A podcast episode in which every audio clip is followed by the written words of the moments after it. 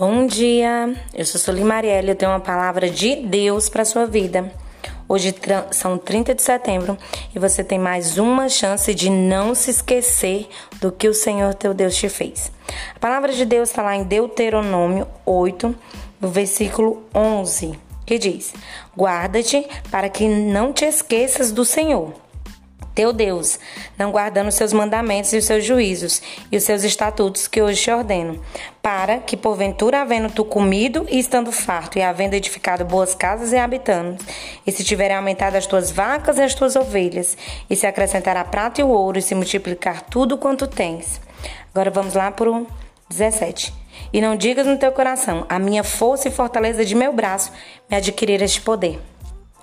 Essa palavra vem nos mostrar que muitas vezes, quando nós alcançamos êxito na nossa profissão, quando nós alcançamos status, quando nós é, somos bem prósperos na nossa vida terrena, muitas das vezes nós esquecemos de quem nos deu e quem nos colocou ali.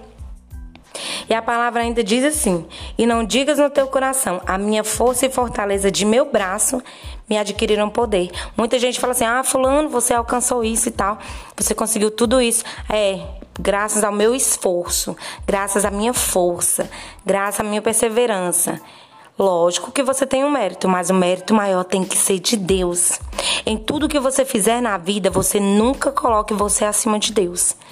Graças a Deus eu consegui isso. Eu alcancei esse êxito porque Deus me deu força e coragem e saúde para me poder estar onde eu estou. Nunca se esqueça de quem te colocou aonde você está.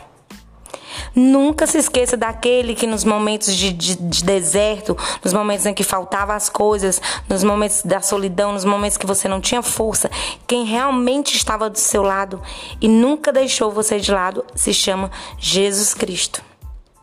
Eu não sei se porventura, ao longo dessa caminhada, você tem se esquecido do Senhor.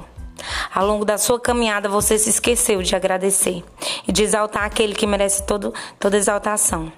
Mas se você já fez isso, peça perdão e volte. Volte ao começo e fala: Senhor, me perdoe.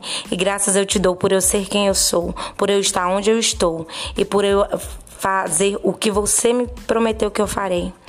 Eu quero ser usado e quero ser instrumento nas tuas mãos, ó Deus. Que assim seja a sua oração. E essa é a palavra que eu quero deixar para sua casa, essa é a palavra que eu quero deixar para sua família. Que Jesus abençoe tua casa, abençoe tua família.